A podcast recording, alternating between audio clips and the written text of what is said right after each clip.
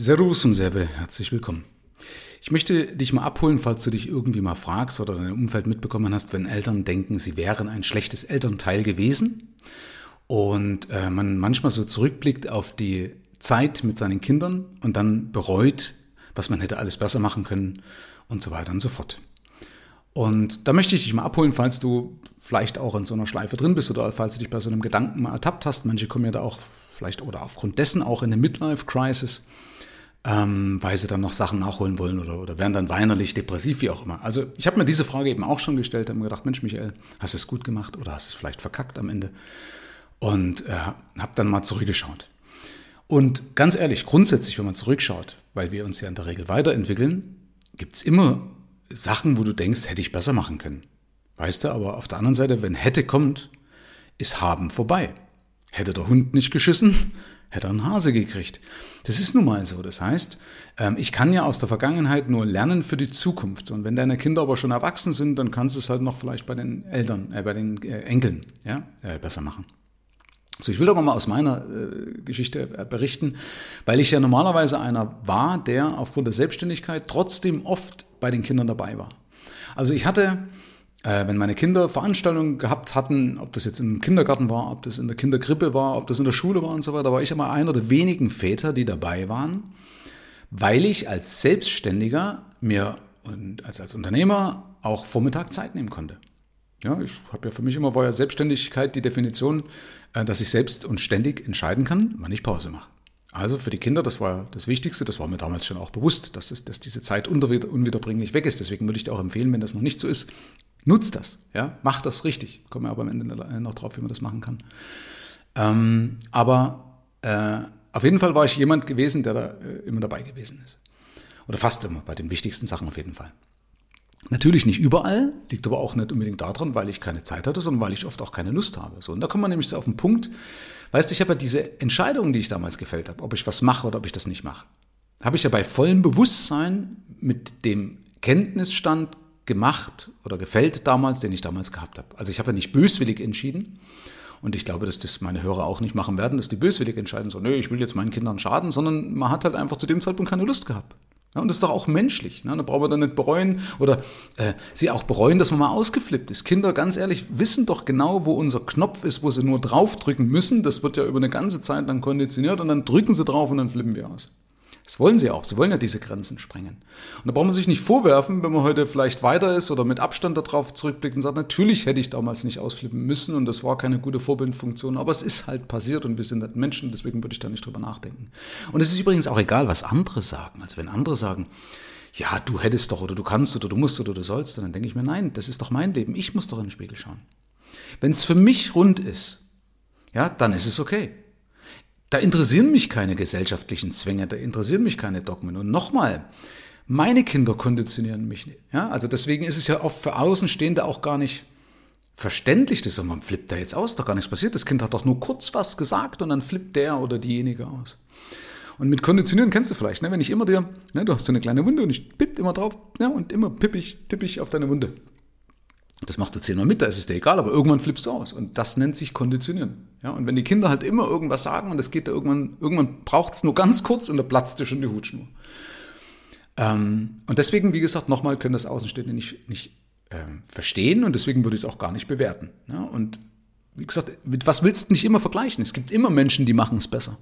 Ja, aber es gab ganz ehrlich auch andere, die, die haben ihre Kinder frühzeitig verlassen, haben ihre Kinder verprügelt, haben zu Hause gesoffen oder haben, da waren andere Kinder schon mit acht äh, in der Textilfabrik und haben Geld verdient.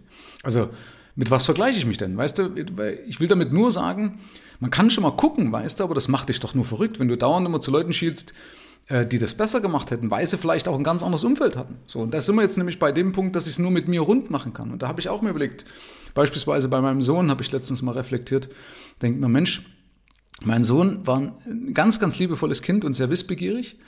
Und das finde ich eine gute Eigenschaft. Er hat wahnsinnige Eigenschaften, die ihm richtig helfen, auch im Leben erfolgreich zu sein. So, aber er hatte eben damals aus meiner Sicht heraus auch ein paar Punkte, mit denen ich nicht so gut zurechtkam. Warum? Weil er so wissbegierig eben war und ich vom Charakter her aber ein sehr, sehr ungeduldiger Mensch oder eher ein ungeduldiger Mensch bin. Das heißt, du kannst mich zweimal fragen, du kannst mich dreimal fragen, aber ich würde nie zum Lehrer taugen.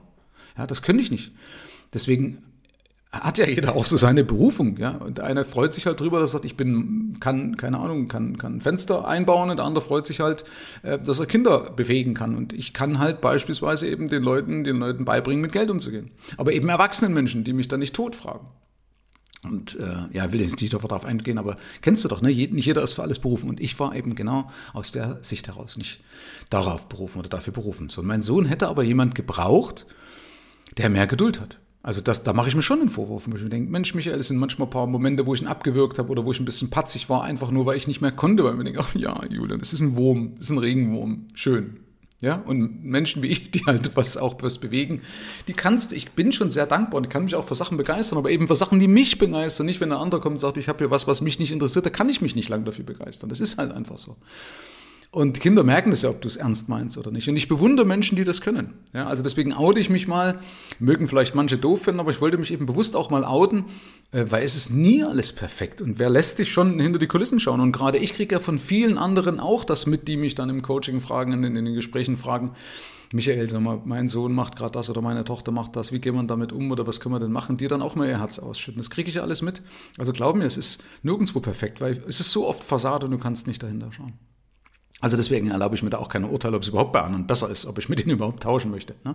Deswegen wieder, ich kann mich nur mit mir selbst messen. So, und bei meinem Sohn war es eben so, ähm, er hätte einen geduldigen Vater gebraucht. So, das war ich aber nicht.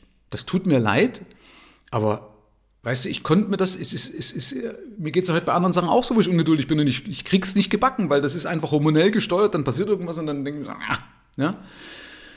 Ja, also äh, für ihn wäre es gut gewesen, wenn, wir, wenn er zum Beispiel beim Opa geblieben wäre. Vielleicht, weiß man auch nicht, ob er nach einer Zeit das vielleicht auch nicht mehr gemacht hat, aber zumindest der hätte die Geduld gehabt. Der Opa hätte die Geduld gehabt. Und wir sind aber nun mal frühzeitig aufgrund der Arbeitsmarktsituation eben von den Großeltern weggezogen, also von unseren Eltern weggezogen, hier weiter weg, wo das eben nicht mehr möglich war. Und wir hatten dadurch auch mehr Stress, weil alles an uns hängen geblieben ist. Ja, dadurch waren die Eltern auch nicht so entspannt wie andere, die noch Freunde haben, die Verwandtschaft haben, die sich um die Kinder mit kümmern können, die vielleicht auch dann von Anfang an eine Putzfrau hatten und so weiter. Ähm, also, oder Leute hatten, die ihnen den Rücken frei halten. Das gab es bei uns nicht. Und damit ist es eben nicht so perfekt, wie es vielleicht hätte sein können. Ja? Aber wer weiß, was gewesen wäre, wenn wir nicht umgezogen wären. Wer weiß, was dann äh, anders gekommen wäre oder schiefgegangen wäre. Und ich brauche nicht hinterfragen, wenn er einen anderen Vater gehabt hätte, weil das wäre eben nicht gewesen, weil dann wäre er ja mit ohne meinen Genom nicht der geworden, der, der ist. Ja, einverstanden? Also deswegen wollte ich dich bloß mal abheben. Mach dich oder abholen, mach dich nicht verrückt, dass du äh, irgendwo in ein Loch fällst und so weiter. Hinterfragen finde ich gut aber eben nicht in absolutes Selbstmitleid, in eine Depression verfallen und sagen, weil du kannst es eh nicht mehr ändern. Ja? Äh, und wir haben es aus zum damaligen Zeitpunkt aus bestem Wissen gemacht, außer du hast wirklich Mist gebaut, dann mach's beim nächsten bitte besser. Ja? Sondern ich will das auch als Chance nutzen, das ist, ich habe ja gesagt, wie macht man es denn besser, um den Leuten zuzurufen, die noch nicht in der Situation sind und denen das zu ersparen, überhaupt äh, diese Frage zu stellen, obwohl ich glaube, die wird so oder so kommen, ja, weil du hast ja immer, wächst mit deinen Ansprüchen und, und, und so weiter. Aber äh, zumindest, dass du dir wirklich keine Vorwürfe machen musst, damit du auch nach ein paar kurzen Gedanken, äh, Experimenten sagen kannst, nee, stimmt eigentlich, ich habe ja alles gut gemacht. Aber den würde ich empfehlen, Schaff dir ein System, dass du eben nicht abwägen musst, ob du jetzt für die Firma da sein musst oder für die Kinder. Kinder haben da immer Vorrang. Ja? Schaff dir dieses System und vor Dingen auch so ein System, dass du nicht mit schlechtem Gewissen dann bei den Kindern bist. Weil es bringt nämlich nichts, wenn du dich mit den Kindern äh, unterhältst, mit den Kindern spielst und du gar nicht bei der Sache bist. Du gar nicht voll und, voll und ganz bei deinem Kind bist gedanklich, sondern ein Teil wiederum um deine Arbeit kreist.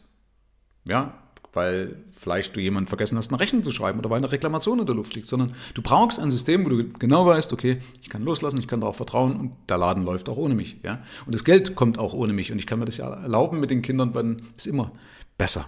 Und es lässt sich immer besser abschalten und vertrauen, wenn die Kohle einfach gut weiterläuft.